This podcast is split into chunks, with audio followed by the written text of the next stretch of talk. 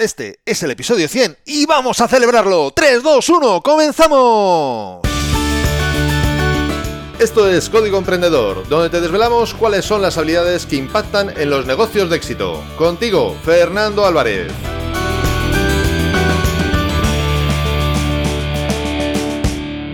Y aquí estamos, una semana más, un episodio más, siempre desde la trinchera, desde donde los emprendedores producen resultados, desde donde tiene lugar la acción. Y es verdad, es verdad, una semana más, desde hacía muchísimo tiempo, al menos a mí me ha parecido muchísimo, no era, no era así. Desde más o menos, bueno, más o menos no, desde diciembre, concretamente diciembre del 2019, no había un episodio más, una semana más. Pero bueno, aquí estamos, aquí hemos vuelto. Y aunque las cosas a veces se pongan en contra, seguiremos adelante, seguiremos avanzando, porque eso es lo que hacemos aquí, desde la trinchera. Estos son tiempos distintos, distintos en todos los sentidos, estos que nos ha tocado vivir.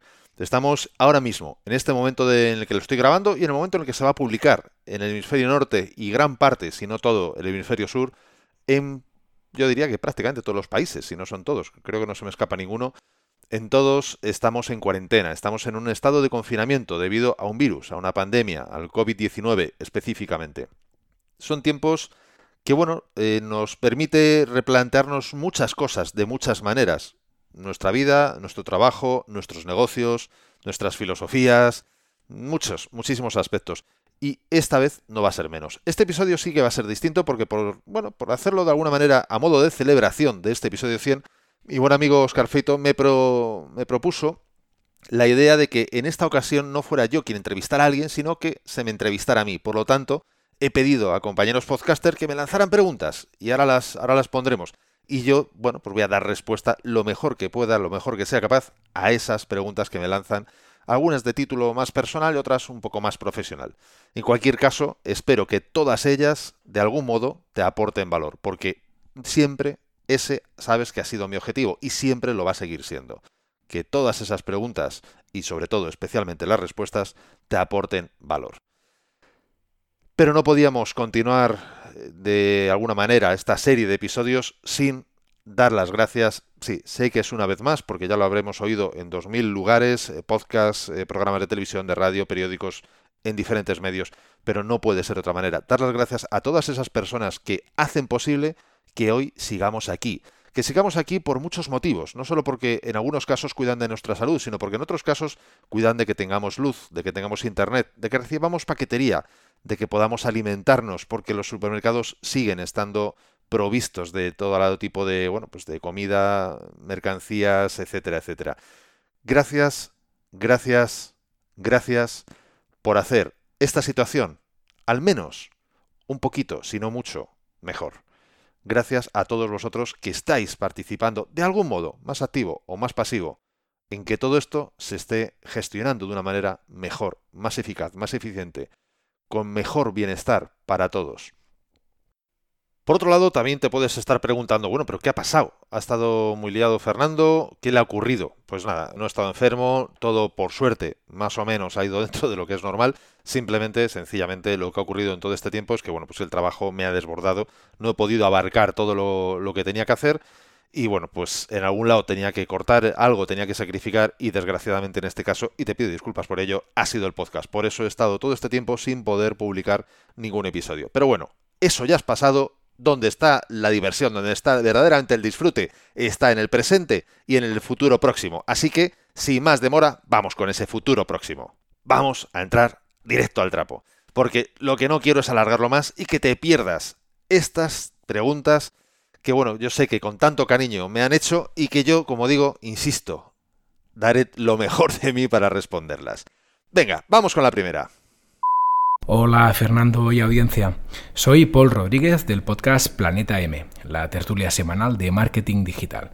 Estoy encantado de participar en el episodio 100 de Código Emprendedor.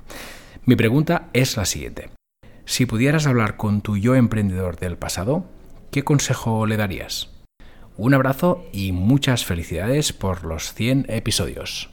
Muchísimas gracias, Paul. Muchísimas gracias. Pues a ver, muy, muy concreto, muy claro.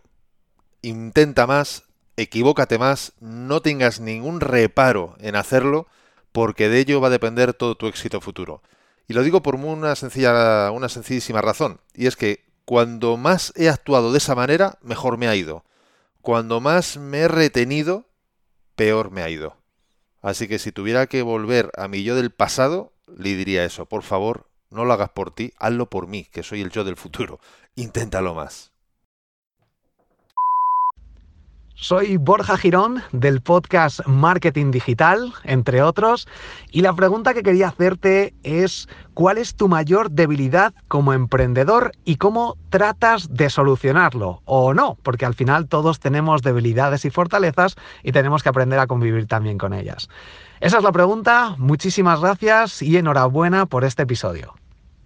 Muchísimas gracias Borja por tu pregunta y tus felicitaciones eso sí, me has metido en una buena. en un buen jardín con esta pregunta, porque no sabría decirte cuál es la peor, la mayor de mis debilidades como emprendedor, porque son muchas, son muchas y elegir es, complicado realmente.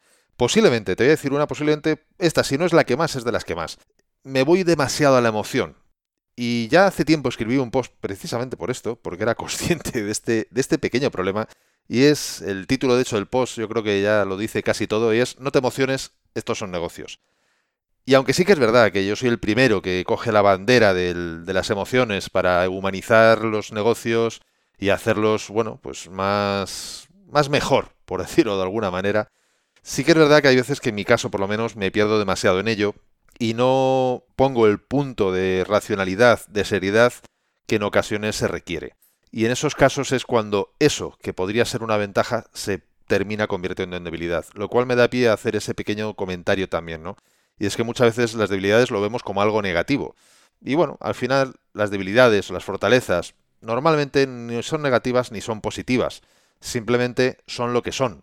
Y en función de cómo las utilicemos y en qué medida las utilicemos, pueden terminar convirtiéndose en algo positivo o en algo negativo. El mundo emocional es maravilloso dentro de, entre los seres humanos. Para el marketing hace verdaderos milagros en las relaciones humanas y en el liderazgo también, pero a lo mejor en ciertos momentos en exceso puede ser más contraproducente que realmente beneficioso. Muy buenas a todos los oyentes de Código Emprendedor. Soy Cristina Álvarez Pagán, presento y dirijo el podcast Reino Animal. Y mi pregunta para Fernando tiene que ver un poco pues en el momento que él descubrió que quería trabajar sobre todo para ayudar a otros emprendedores y cómo descubrió pues que tenía esa gran habilidad para comunicar y para ayudar a los demás. Un saludo. Muchísimas gracias Cristina por tu pregunta. Pues yo, fíjate, yo creo que, que, es la confabulación o la coincidencia, bueno, o el cruce de diferentes circunstancias, diferentes caminos, diferentes casualidades, causalidades, quién sabe. Por un lado, eh, yo empecé en el mundo de la formación a los 16 años, formando a otras personas, además lo recuerdo perfectamente, yo creo que fue el primer curso que hice, o que di, digamos que impartí, era de Pacemaker, un programa de estos de maquetación, de revistas, de libros, de este tipo de cosas, eh, algo que ya por supuesto hoy ya no existe, hoy se ha sustituido por otros como InDesign, etcétera. Y en aquella época, pues la verdad que bueno, me pareció una aventura con 16 años meterte en ese fregado y por supuesto además ganar dinero, que con 16 años ganar dinero ya, ya todo era positivo en ese general, ¿no? Tenía dos trabajos, uno de ellos era ese, a esa edad, el otro era de socorrista y en este, bueno, pero claro, el de socorrista solo era verano, el, el de invierno era dando clases en alguna academia y en ese sentido la verdad que me resultó muy positivo, por un lado. Por otro lado, con 14 años tuve la suerte, breve, breve suerte, pero, pero bueno, fue suerte, de poder participar en el grupo de teatro del colegio, en el que era mi colegio en aquel entonces, y pude participar en dos obras. En, mi vida había hecho nada parecido.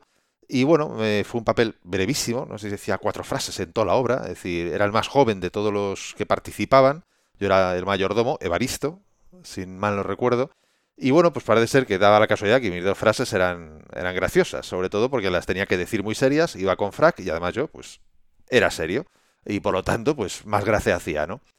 Y bueno, pues a mí eso la verdad que uf, me dio una sensación, un subidón gigante, porque claro, yo creo que todo el que aquel que ha estado en un escenario y las cosas le han salido bien, medianamente bien al menos, yo creo que ese subidón, esa energía, ese aplauso, de ese reconocimiento, ya no solo del público, sino también de tus compañeros, y ese disfrute de prepararlo con los demás compañeros, de ensayar, no sé, para mí es todo una aventura, todo un disfrute, ¿no? y sobre todo, ya digo, a esa edad y sobre todo de una manera amateur. Es decir, que bueno, que el nivel de exigencia, aunque pueda ser alto, pero evidentemente no es lo mismo que cuando estás a un nivel ya profesional donde, bueno, la carga, la, la presión, digamos, puede ser de otro calibre. Y luego, por último, la tercer, el tercer camino, la tercera circunstancia que se dio fue que, bueno, pues en, en uno de mis proyectos, eh, en OpenLAN, en la empresa OpenLAN, desde el primer momento, pues yo era el que trataba con clientes desde hace ya 24 años, esto ha sido y sigue siendo así. Por lo tanto, principalmente, digamos, como primer frente, yo era el que trataba con clientes, luego era el que más o menos, digamos, prácticamente sin el más y sin el menos, el que más aglutinaba conocimientos transversales, tanto de temas de hosting, de marketing, como de, lo que es negocio, porque bueno, al final de cuentas era mi propio proyecto, eh, soy socio único, por lo cual pues me tocaba en muchas ocasiones con pequeños, con incluso yo creo que, bueno, creo no, es así, con medianos, eh, con medianas empresas, con clientes pequeños y medianos, el ayudarles, el asesorarles, no tanto porque sea un servicio que yo prestara, sino simplemente porque, bueno, porque las circunstancias se daban. Y yo, además, recuerdo incluso en una ocasión de una persona entrar aquí en mi despacho eh, llorando, literalmente, porque no, no podía, no podía ya más y las cuentas no le salían y al final, de forma totalmente desinteresada, le dije, bueno, siéntate, no te preocupes, cuéntame qué te ocurre y a partir de ahí, pues bueno, de una forma más oficiosa que oficial, digamos, pues sí empecé a dar ese, esa prestación de servicio, esa ayuda al, al, bueno, al prójimo, al cliente, ¿no? Y bueno, todo eso, junto con todo el desarrollo del mundo de desarrollo personal, que también comencé a los 16 años, gracias a mi amigo, mi buen amigo Joe Román, el que quiera conocer un poquito más de la historia, está narrado, contado ahí en la infografía en desde la trinchera.com acerca de, ahí viene un poco la historia, el desglose de lo que ha ido ocurriendo a lo largo de los años. Pues claro, si juntas todo esto, pues te salgo yo, básicamente. Es decir, alguien que disfruta muchísimo, tanto cuando está ayudando, ya sea en mentoring, consultoría o coaching, como cuando está formando, como cuando en un momento dado está comunicando, ya sea pues en el podcast, en la radio, en la televisión o incluso por escrito, ¿no? Cosa que, por cierto, por cierto, por si alguien todavía no lo sabía, yo escribir lo justico, ¿eh? pero lo justico, hasta prácticamente cuando lancé el blog. Y ahí fue cuando empecé a escribir, a escribir, a escribir. Y ahora, pues para mí es una de mis grandes pasiones, el escribir, cosa que ya digo, antes de eso no había ocurrido. Yo al menos no lo había descubierto. Por lo tanto, ¿cuántas pasiones tenemos por ahí escondidas que por no ponerlas en práctica un poquito al menos, no las descubrimos? Fernando, felicidades por tus 100 cumple... Em, digo, episodios, perdón, perdón, eh, que te iba a poner ahora un puñado de años ahí más de golpes. Eh, no, fuera, fuera de broma, ahora en serio, felicidades por esos 100 episodios que acabas de cumplir en tu podcast. Sin duda eso demuestra una profesionalidad enorme por tu parte. Enhorabuena y que te sigamos disfrutando muchos más, ¿vale? Mira, yo te quería lanzar un par de preguntas. Ya sé que solo habías dicho una, pero soy muy cotilla, mm, ya me empiezas a conocer. La primera está relacionada con el mentoring a emprendedores, que sabes que es algo a lo que yo me dedico. Y quería decirte, ¿por qué decidiste dar este salto? ¿Crees que hay alguna, señal a, la que tengamos que estar atentos o atentas estas personas que quieren lanzar y quieren empezar su propio negocio? Y en cuanto a la segunda, bueno, es un poquito más personal y mm, también incluso para mí. Y es que ya sabes que yo estoy enamorada de tu voz, por mucho que discutamos en, en Planeta M, pero sabes que te quiero un montón. Y me gustaría saber cómo lo hiciste para llegar a este. a esta. a poder modular de esta forma tan, tan chula que lo haces, para no usar las muletillas estas que yo siempre utilizo para no atascarte, como me pasa a mí en algunas ocasiones. Bueno, estas cosas que, hacéis eh, los, podcasters y yo sé que vienes de la radio, pero más allá de, esa experiencia, ¿has hecho algún curso de, no sé, de, mm, cómo modular la voz eh, o algo así? Yo que sé, no sé ni si existe. ¿O venía ya en tus genes? Un abrazo y nos seguimos en tu podcast. Nangers dice, qué cachonda. Bastante menos, pero con bastante, con bastante menos, Sonia. Muchísimas gracias por tu pregunta, por tus felicitaciones y por todo, por todo. Muchísimas, muchísimas gracias. Sabes que el cariño es absolutamente mutuo, es absolutamente mutuo, más allá de todas nuestras discusiones en el podcast de Planeta M. Efectivamente, así es. Pues respondiendo a tu primera pregunta, vamos a ver, yo creo que mm, los, aspectos que uno tiene que estar pendiente, que uno tiene que estar pendiente para saber si a lo mejor su camino es el de la consultoría, el de la mentorización de otros emprendedores, de otros empresarios, tal vez para mí se pueda concretar en tres aspectos, ¿no? Primero, saber o detectar o comprobar si tienes pasión y disfrute al hacerlo. Es decir, cuando lo hagas, aunque lo hagas en plan, oficioso, como ya antes decía, es decir, que no te están pagando por ello, porque todavía está por demostrar tu valía al respecto, aunque lo hagas solo pues, de corazón, porque tienes a alguien al lado que, bueno, pues que lo necesita, lo estás disfrutando, sientes pasión por poder hacer eso, punto uno. Punto dos, importantísimo, ¿Tienes conocimientos como para hacer eso? Porque entiéndeme, quiero decir, yo tengo pasión por la astronomía, pero por favor, a mí que no me, me dejen lejos de cualquier cohete o de cualquier bueno, gran telescopio, porque es que ni le sacaría partido. Es decir, una cosa es la pasión y otra cosa es que realmente puedas tener conocimientos adecuados para poder hacer esa labor, ¿no? Y por supuesto, por último, importantísimo, ¿estás consiguiendo resultados? Y no digo consiguiendo resultados en tu consultoría, no, no, consiguiendo resultados en tu propio proyecto. Porque sí que es verdad que con todo el cariño y toda la pasión hay mucha gente que está emprendiendo por primera vez en su vida y como emprendimiento han elegido la labor de asesorar a otros emprendedores. Entonces, hombre, vamos a ver, es como si yo, eh, por primera vez en mi vida, que de hecho así es porque nunca lo he hecho antes, me diera por subir el Everest y además hiciera de serpe y de guía para otros que quieran subir el Everest. La probabilidad de que entre todos nos peguemos una buena bofetada es gigante. ¿Y cuál es el problema? Y no nos podemos olvidar de esto. Hemos hablado de pasión, hemos hablado de disfrute, hemos hablado de conocimiento, hemos hablado de resultado. Pero no podemos dejar de hablar de responsabilidad cuando tú estás haciendo mentoring, cuando estás haciendo consultoría a una tercera persona, tienes la responsabilidad, en parte, también de esos resultados que esa persona consiga, tanto si son buenos como si son malos. Porque si tu asesoramiento no es el adecuado, es inadecuado, puedes estar llevando a esa persona a la ruina financiera, a una, bueno, vamos a dejarlo en bajón emocional o incluso una depresión, porque cuando uno se arruina, eh, las consecuencias luego emocionales pueden ser muy variopintas. Entonces, es importantísimo esa parte también, no podemos descartarla. Después, en cuanto a la voz, muchísimas gracias. Pues hombre, ahí hay dos partes, hay dos partes. Por un lado, lo que es mi voz, bueno, pues esa, para bien o para mal, es la que tengo. Quiero decir, hay mérito mío cero. Es la que me dio la madre naturaleza y la que, bueno, dentro de lo que cabe, he intentado no estropear, dentro de lo que cabe, ¿no? De esas veces que a veces utilizamos mal la respiración, los pulmones y gritamos más de la cuenta, etcétera, etcétera, y bueno, nos machacamos. En cuanto a formaciones, a ver, si he recibido formaciones, en su día recibí formaciones tanto de programación neurolingüística como programación neurolingüística, PNL, aplicada a la comunicación, aplicada a la oratoria. De hecho, no se me olvida, la vez que yo me metí en ese curso, llegué a la oficina, se lo dije a mis compañeros, y dije, no, me he metido en un curso de, de oratoria. Y mi compañero Carlos hizo un comentario que por supuesto era cierto, pero además despertó muchísimas carcajadas, que fue eso es como dar un es, ¿cómo era? Eso es como dar un búfalo a las pirañas, como echar un búfalo a las pirañas, ¿no? El que yo me metiera en un curso de oratoria. Supongo que se refería a que no me callaba ni debajo del agua, y de esta forma, pues encima con, con, herramientas. A ver, hay muchas cosas que se pueden aprender. Muchísimas cosas. Eh, con un foniatra puedes aprender a manejar mejor la respiración, para proyectar mejor la voz en un momento dado, sobre todo cuando vas a estar en escenarios, ante el micro, bueno, es otra gestión distinta. Pero si tuviera que concretar, por no hacer un episodio entero de esto, que si lo queréis, por supuesto, solo me tenéis que decírmelo, escribirme y yo encantado hacemos un episodio de lo que necesitéis, de lo que consideréis mejor o oportuno.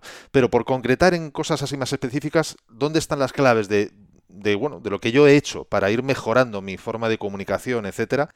Sobre todo es escuchar a grandes, a grandes comunicadores, por un lado, y por otro lado, ir analizando, en esto me ha ayudado mucho los conocimientos de programación neurolingüística, de PNL, ir analizando qué cosas diferentes hacen ellos, ¿no? Que, cómo están modulando la voz, eh, suben el tono, bajan el tono, hacen pausas, dramatizan, se ríen, cómo juegan con eso. Por ejemplo, te, te, pongo un caso. Hace, hace poco, recientemente, me he visto otra vez entera la serie La Casa de Papel las tres temporadas anteriores más la última cuarta que ha salido. Y a la vez que la estaba viendo, como ya me la sabía, y hombre, hay cosas que se me habían olvidado, pero muchos aspectos sí los seguía recordando, claro, yo pasaba ya no solamente a una fase de, ver la película en plan disfrute 100%, sino también a una fase de análisis. por qué hacían esas dramatizaciones en ese momento, por qué hacían flashback, iban para atrás, iban para adelante.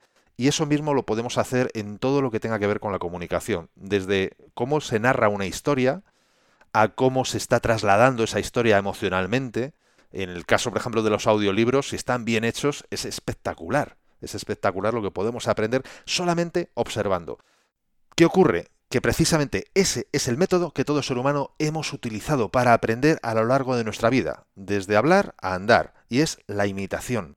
Cuando tú ves a alguien hacer algo una vez, otra vez, otra vez y otra vez, nuestro cuerpo, nuestro cerebro, nuestro alma, está entrenado desde tiempos inmemoriales a imitar, a reproducir eso que estamos viendo. Por lo tanto, lo más importante es que observes, no solo mires, sino que observes y luego después te permitas el repetir.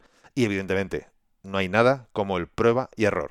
Ahora mismo, si tú te vas a la página web, en los medios, en desde la trinchera.com, en los medios, te vas a radio o televisión, da igual, pero en radio mismo lo puedes ver. Y si tú te vas atrás, atrás, abajo, abajo, abajo de la página, a los primeros programas, te escuchas un trocito, tampoco te tienes que sacrificar más. Y te coges uno de los últimos, notarás que hay una diferencia.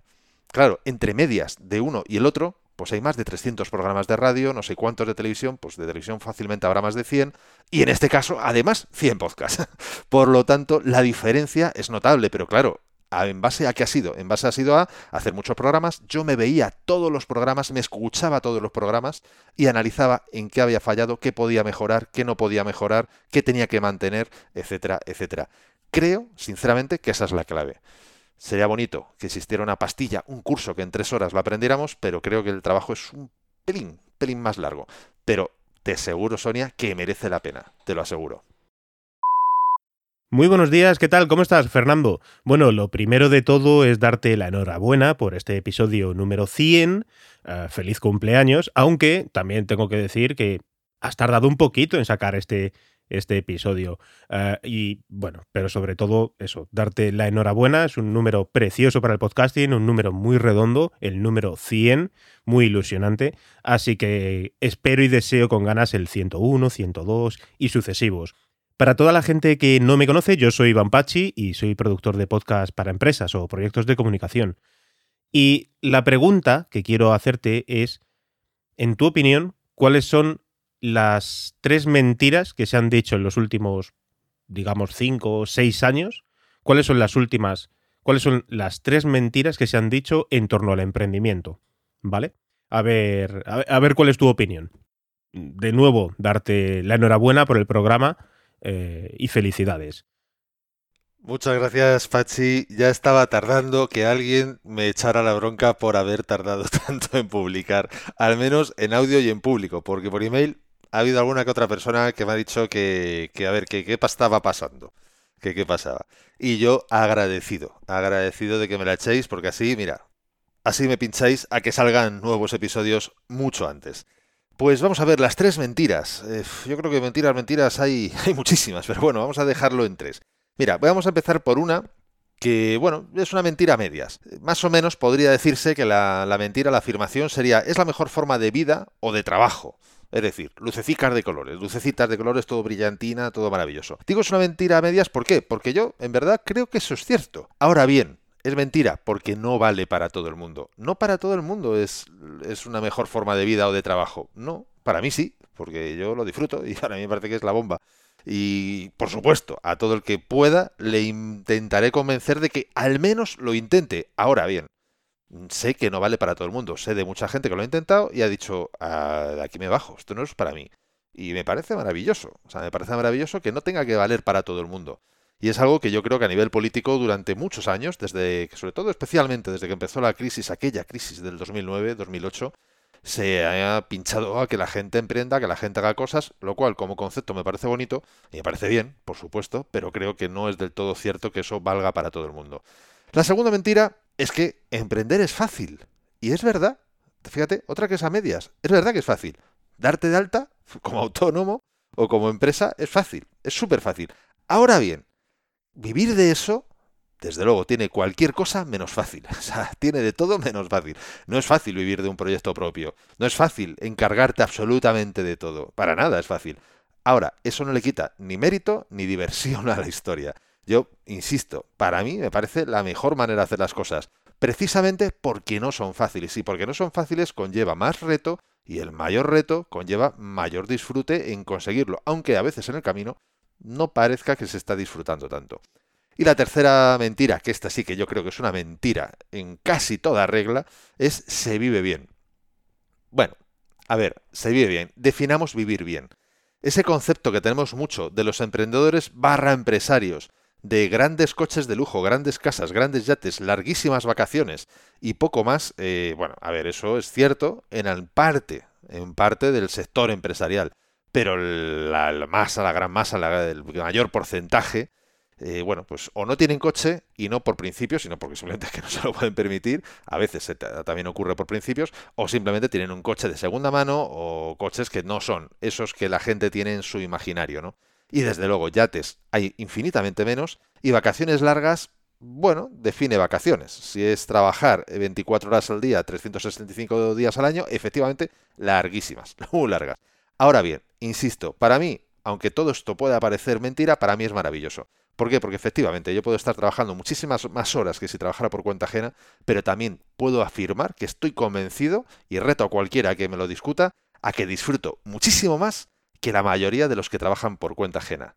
Incluso cuando estoy trabajando y también cuando estoy de vacaciones, aunque parezca que estoy trabajando de vacaciones. Muy buenos días, muy buenas tardes, muy buenas noches, Fernando. ¿Qué tal? Soy Jaime Garmar del podcast Club WordPress y me gustaría aprovechar este especial para hacerte una pregunta. Me gustaría saber, ¿cuál fue tu mayor error cuando comenzaste en el mundo del emprendimiento con tus propios proyectos personales? Ese error que recuerdes, ese error que muchas veces no te deja ni dormir cuando vuelve a tu cabeza, ese error que te persigue. Nada más, simplemente darte las gracias por lo que haces, gracias por Código Emprendedor, ese pedazo de podcast que es, ya sabes tú que, sigo como, como fiel oyente, y darte la enhorabuena por ese capítulo 100. Espero que sean 100, mil, un millón de programas más y que luego los pueda yo oír y estar ahí, a tu lado.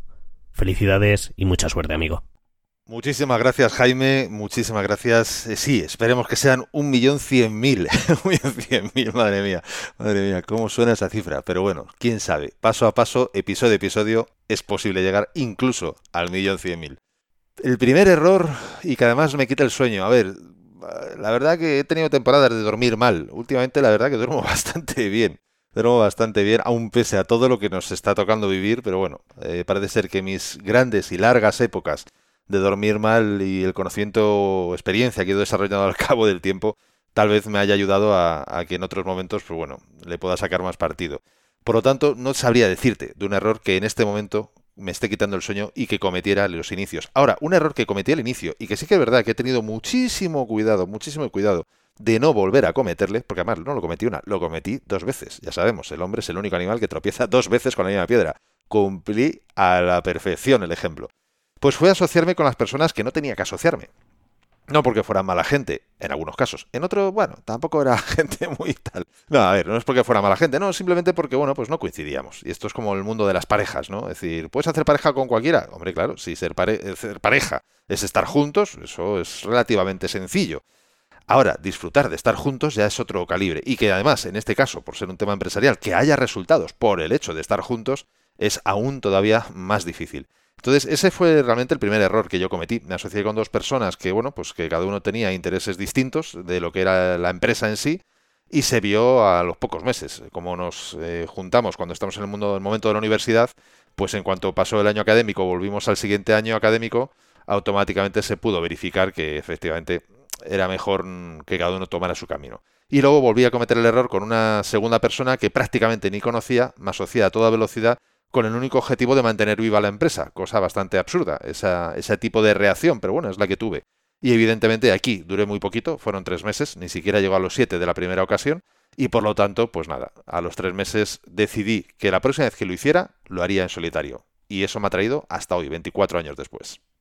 Ahora bien, no quiero que se entienda mal, yo soy de las primeras personas que estoy encantado de trabajar en equipo. Simplemente estos casos pues me salieron mal. Yo, por supuesto, que sigo abierto a tener otro tipo de sociedades con otras personas y sobre todo, muy especialmente, a colaborar en todo tipo de proyectos con otras personas. Como por ejemplo, sin ir más lejos, es este mismo episodio, que no es mi episodio, es más, bueno, es un episodio a medias. Iba a decir que es vuestro, pero bueno, en verdad es a medias. Es vuestro y es mío también, es un poco de todos. Así que mm, me parece que la mejor fórmula para andar cualquier tipo de camino, y más aún en el empresarial, es juntándote con las personas adecuadas. Eso sí, las adecuadas.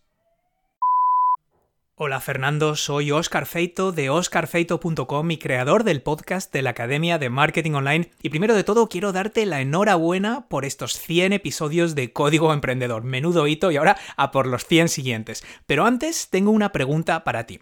Mi pregunta es la siguiente. Sabemos que básicamente el marketing online, los negocios en Internet consisten de dos patas. Por un lado, la captación de audiencia y por otro lado, la posterior monetización de esa audiencia.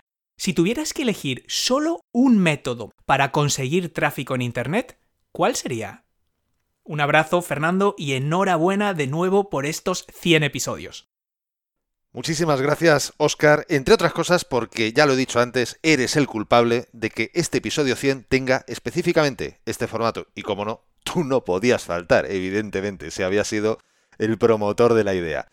Pues vamos a ver, yo creo que la respuesta la sabes tú. Y yo creo que es posible que incluso mucha parte, si no toda nuestra audiencia la sepa, porque es posible que la haya dicho en más de una ocasión. El podcast. Si necesitas una fuente de tráfico en este momento de la historia de la humanidad, el podcast posiblemente sea de las mejores. Evidentemente, y más en época de pandemia, el podcast ha bajado. ¿Por qué? Porque, bueno, pues eh, ha bajado me refiero de audiencia, de, de escuchas. Es lógico, la gente ahora mismo pues tiene otros quehaceres, su entorno ha cambiado y el podcast además es algo, es un contenido que se escucha muchísimo en desplazamientos haciendo otras tareas. Cuando estás en casa con toda la familia a tu alrededor, pues evidentemente el tiempo de ponerte los auriculares y poder escuchar podcast pues se reduce. Pero por ello no deja de ser posiblemente en este momento la mejor fuente. Tal vez, tal vez, y ahí tenemos ciertas discusiones con nuestro buen amigo Jorge, con YouTube, que aun pese a que ya YouTube hay quien dice que está más o menos saturado, etcétera. Bueno, YouTube sigue siendo evidentemente una muy gran fuente de tráfico para prácticamente cualquier plataforma online. Sin dejar de lado tampoco el email. Pero claro, el email lo que pasa es que tienes que tener una buena base de datos. Evidentemente, si tienes una base de datos de miles de suscriptores, pues evidentemente eso genera tráfico, pero también lo generarías si el podcast tuvieras miles de oyentes. Ahora bien, para generar mayor volumen de oyentes o de, o de lectores o de, bueno, de seguidores, por decirlo de alguna manera, posiblemente el podcast sea la que mejor está funcionando en este momento y por lo tanto también la mayor generación de tráfico. Hola Fernando y oyentes, soy Bosco Soler, compañero tuyo en el podcast de Planeta M y creador del coworking online de sinoficina.com. Trasladarte, pues mi enhorabuena por el episodio número 100 aunque en mi caso particular te felicitaré todavía más con el, con el 101, cuando hayas llegado al 101, que es el que no logré hacer yo, el pasar del 100 al 101. En cualquier caso, de verdad, enhorabuena. Te voy a preguntar, a mí que me flipa viajar y que como tú em, hemos buscado siempre el estilo de vida que nos permitiese trabajar desde cualquier sitio, sea una autocaravana, eh, sea una cafetería en Tokio, si crees que viajar y de qué manera es una forma de desarrollar las habilidades blandas. Spoiler alert, sí, creo que tú también lo crees, pero eh, quiero saber cuáles y que nos cuentes tu experiencia. Un abrazo fuerte, Fernando y oyentes. Chao. Muchas gracias, Bosco. Por supuesto que sí, que esperamos que me vuelvas a felicitar en el 101, porque te aseguro que pienso pasar el 101 y del 102. Te lo aseguro. Prometido. Ahí está la promesa. Muchísimas gracias por tu pregunta también. Ah, vamos a ver, absolutamente sí, por supuesto. Por supuesto que, el viajar, el trabajar viajando, te obliga. No es una cuestión de deseo, es una cuestión de obligación. Te obliga, te fuerza a desarrollar ciertas habilidades blandas. Unas más que otras, por supuesto, pero, pero sí. ¿Cuáles? Pues fácilmente. Por ejemplo, la de negociación. La primera, negociación contigo mismo. Contigo mismo de cuándo tienes que trabajar y cuándo no vas a trabajar. ¿Por qué? Porque estás fuera, estás fuera de tu entorno y lo fácil es, pues bueno, a veces distraerse con las cosas, ¿no? O por otro lado, que a mí también me ha pasado de estás en el hotel y te quedas en el hotel trabajando porque tienes que seguir trabajando porque ya que estás, haces esto, haces lo otro, haces no sé qué, miras el reloj, son las 12, miras el reloj, son las 3 y dices, bueno, pero vamos a ver, para estar metido todo el día en un hotel, pues me hubiera quedado en mi casa. Es decir, y me hubiera ahorrado el desplazamiento del hotel, he venido aquí también para ver esto, ¿no? Entonces lo primero que te obliga es a una disciplina, te obliga a poner foco. ¿Foco por qué? Porque como vas a reducir, lógicamente, en, o al menos en mi caso, cuando yo viajaba, no era permanentemente viajando, sino que viajaba pues, en momentos concretos, eh, siete días, cinco días, quince días, tres semanas. Entonces, durante ese tiempo que el objetivo era viajar, y luego lo que pasa que había que seguir trabajando, pues el tiempo de trabajo se reducía en horas, pero claro, esas horas tenían que ser infinitamente productivas. Por lo tanto, ponías el foco en lo que verdaderamente era importante, a veces incluso también urgente, y dejabas de hacer tontas, que muchas veces se nos va el tiempo en tontas, en cosas que, bueno, que son interesantes, pero que no nos dan verdaderamente un resultado productivo. Y por supuesto, gestión emocional, gestión mental, ¿por qué? Porque tienes, bueno, pues que estar coordinando, bueno, coordinación también, por supuesto, sobre todo si estás en diferentes usos horarios con tu equipo, porque tu equipo sigue en su mundo, sigue en su uso horario, pero tú estás totalmente, de repente, de la noche a la mañana, pasas a tener otro uso horario, por lo tanto tienes que organizarte en ese aspecto.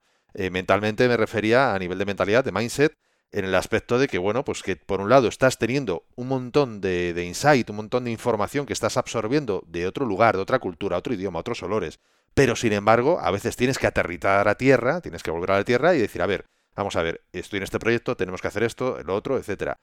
Por otro lado, también redunda en otros beneficios. Beneficios también relacionados nuevamente con el mindset. ¿Por qué? Porque estás en un mundo en el que los sentidos se te abren. Cuando estás viajando a otros países, a otras culturas, todos los sentidos se te abren para captar mucha más información de la que habitualmente captas en tu día a día cuando estás de tu casa a tu despacho, tu oficina o a la cafetería de turno, que siempre al final es sota caballo rey. Entonces, en ese sentido, eso también lo puedes reutilizar de una forma súper, súper provechosa.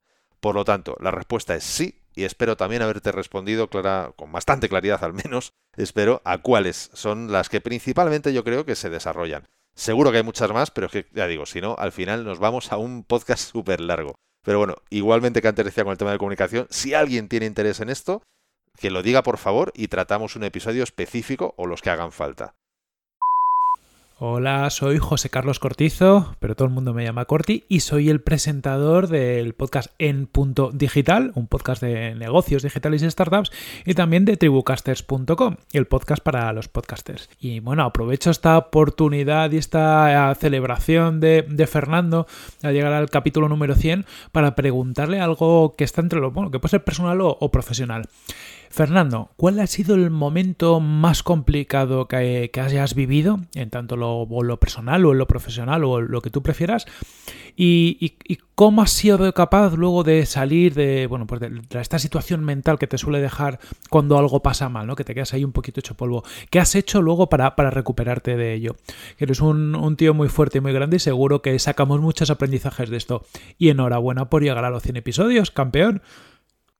Muchísimas gracias, Corti. Eh, muchísimas gracias por la pregunta y por tus felicitaciones. Pues fíjate, eh, posiblemente el episodio más difícil que yo he tenido que vivir, eh, o al menos uno de los más difíciles, porque bueno, siempre, siempre hay otros, ¿no?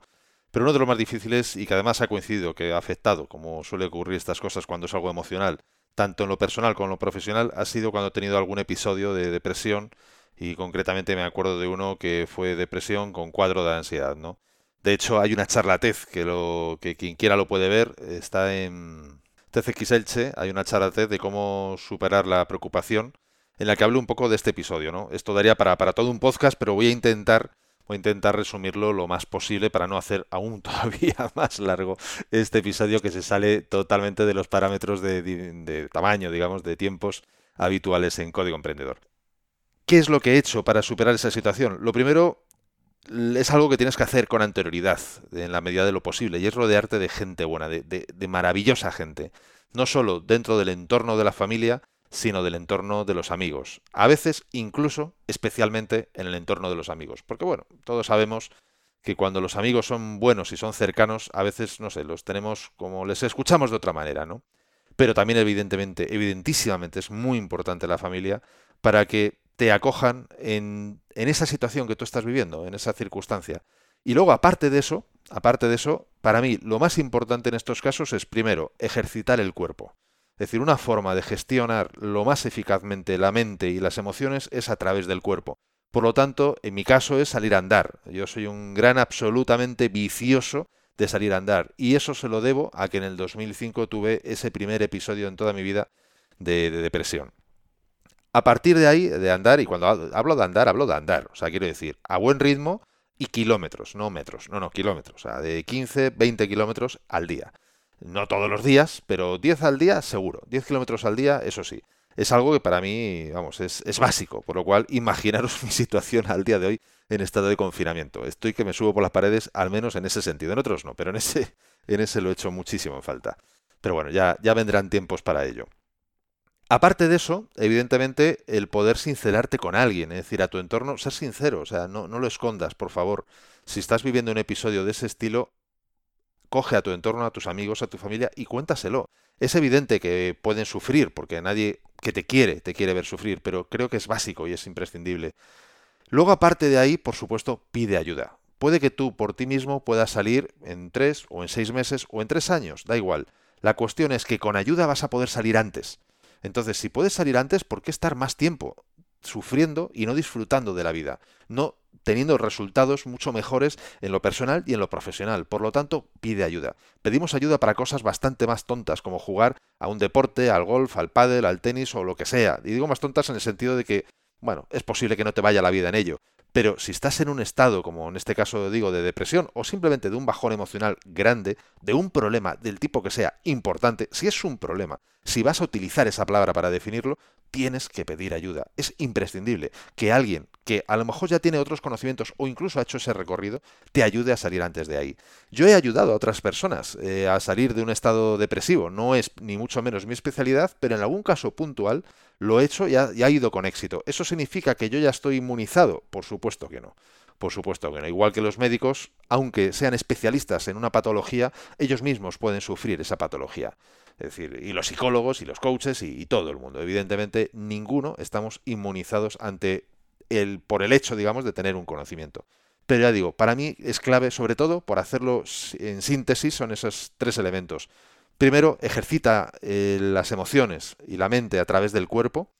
Segundo, rodéate de personas que, sinceramente, son maravillosas. O sea, y eso yo lo puedo decir con todo, vamos, con la boca grande, con el corazón abierto con todo el orgullo. Y por último, pide ayuda. Pide ayuda profesional. No pasa absolutamente nada. Lo importante no es cómo estás, lo importante es lo rápido que lo vas a poder superar. Pase lo que pase. Y un último detalle. Si puede ser, no te pongas límites, no te pongas metas de esto en tres meses lo supero, porque al final eso puede terminar siendo positivo, porque es retador, pero también puede ser un problema, dependiendo de si llegan los tres meses y todavía no lo has superado puede que luego tengas una pequeña recaída. Lo importante es la actitud de esto lo voy a superar. Pues mis narices que esto lo voy a superar. ¿Cuándo? Me da igual, lo voy a superar. Y en ello estoy trabajando cada día para estar un pelín mejor, aunque solo sea un pelín, pero es mejor. Para mí esa es la clave. Bueno, pues hasta aquí han llegado todas las preguntas y las respuestas. Si has llegado escuchando hasta aquí, de verdad, mi más sincero agradecimiento. Gracias por seguir, por estar, por ser parte de esta familia que es Código Emprendedor. Y no te voy a hacer el episodio más largo. Nos vemos en los siguientes episodios. Ya sabes, estate atento porque he vuelto. Y esto ha sido todo por hoy. Nos escuchamos en el próximo episodio, donde aprenderemos más sobre las habilidades que impactan en tu negocio. Y acuérdate de disfrutar, a no ser que tengas otros planes. ¡Hasta pronto!